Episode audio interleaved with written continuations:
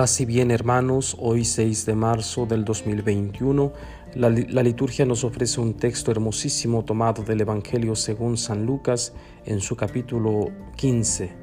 Es algo largo, les pido paciencia. Dice así, en aquel tiempo se acercaba Jesús a los publicanos y, y los pecadores para escucharlo, por lo cual los fariseos y los escribas murmuraban entre sí, este recibe a los pecadores y come con ellos.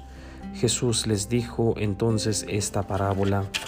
Un hombre tenía dos hijos y el menor de ellos le dijo a su padre, Padre, dame la parte de la herencia que me toca, y él les repartió los bienes. No muchos días después el hijo menor, juntando todo lo suyo, se fue a un país lejano y allá derrochó su fortuna viviendo de una manera disoluta. Después de malgastarlo todo, sobrevino en aquella región una gran hambre y él empezó a pasar necesidad. Entonces fue a pedirle trabajo a un habitante de aquel país, el cual lo mandó a sus campos a cuidar cerdos. Tenía ganas de hartarse con las bellotas que comían los cerdos, pero no lo dejaban que se las comiera.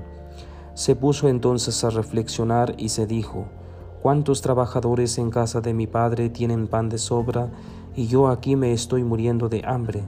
Me levantaré, volveré a mi padre y le diré, Padre, he pecado contra el cielo y contra ti, ya no merezco llamarme hijo tuyo, recíbeme como a uno de tus trabajadores. Enseguida se puso en camino hacia la casa de su padre. Estaba todavía lejos cuando su padre lo vio y se enterneció profundamente. Corrió hacia él y echándole los brazos al cuello lo cubrió de besos. El muchacho le dijo, Padre, he pecado contra el cielo y contra ti, ya no merezco llamarme hijo tuyo. Pero el padre les dijo a sus criados, Pronto, traigan la túnica más rica y vístansela, pónganle un anillo en el dedo y sandalias en los pies, traigan el becerro gordo y mátenlo, comamos y hagamos una fiesta, porque este hijo mío estaba muerto y ha vuelto a la vida estaba perdido y lo hemos encontrado. Y empezó el banquete. El hijo mayor estaba en el campo y al volver, cuando se acercó a la casa, oyó la música y los cantos. Entonces llamó a uno de los criados y le preguntó qué pasaba. Este le contestó, Tu hermano ha regresado y tu padre mandó matar el becerro gordo por haberlo recobrado sano y salvo. El hermano mayor se enojó y no quería entrar.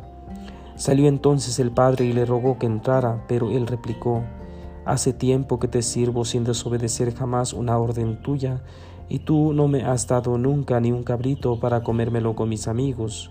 Pero eso sí, viene ese hijo tuyo que despilfarró tus bienes con malas mujeres, y tú mandas matar el becerro gordo.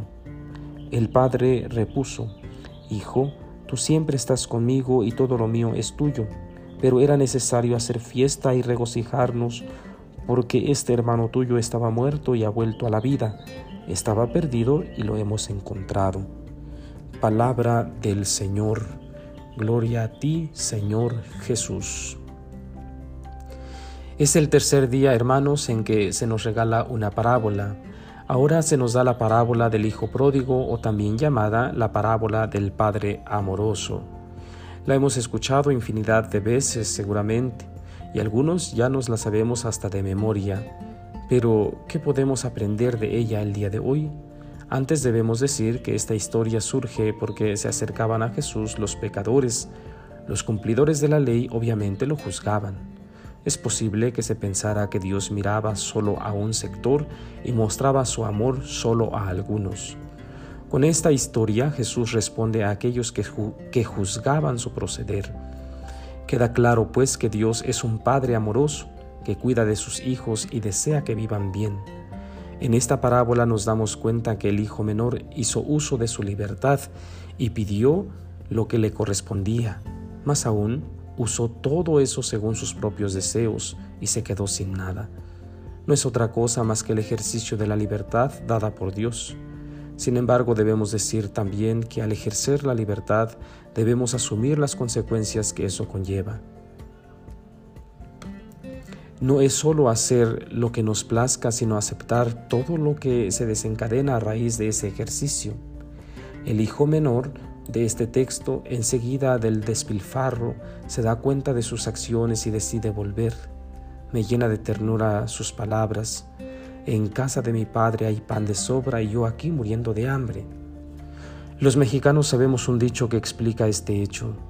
Nadie sabe lo que tiene hasta que lo ve perdido.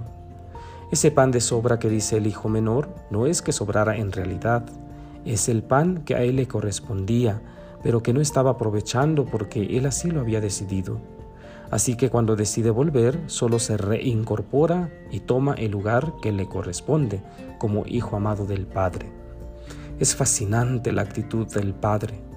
Estaba, estaba, todavía lejos cuando vio a su hijo, se enterneció, corrió hacia él, lo abrazó y lo besó. Qué hermosos gestos. Que el padre lo haya visto aún a lo lejos significa que se sentaba fuera de su casa con el deseo de volverlo a ver pronto. El padre añoraba ver a su hijo. Así que cuando sucede, no le reprocha nada, simplemente le da su amor. Cuánto necesitamos aprender de este Padre amoroso. Seguramente las mamás que me están escuchando estarán pensando que este sentimiento es más bien de las madres.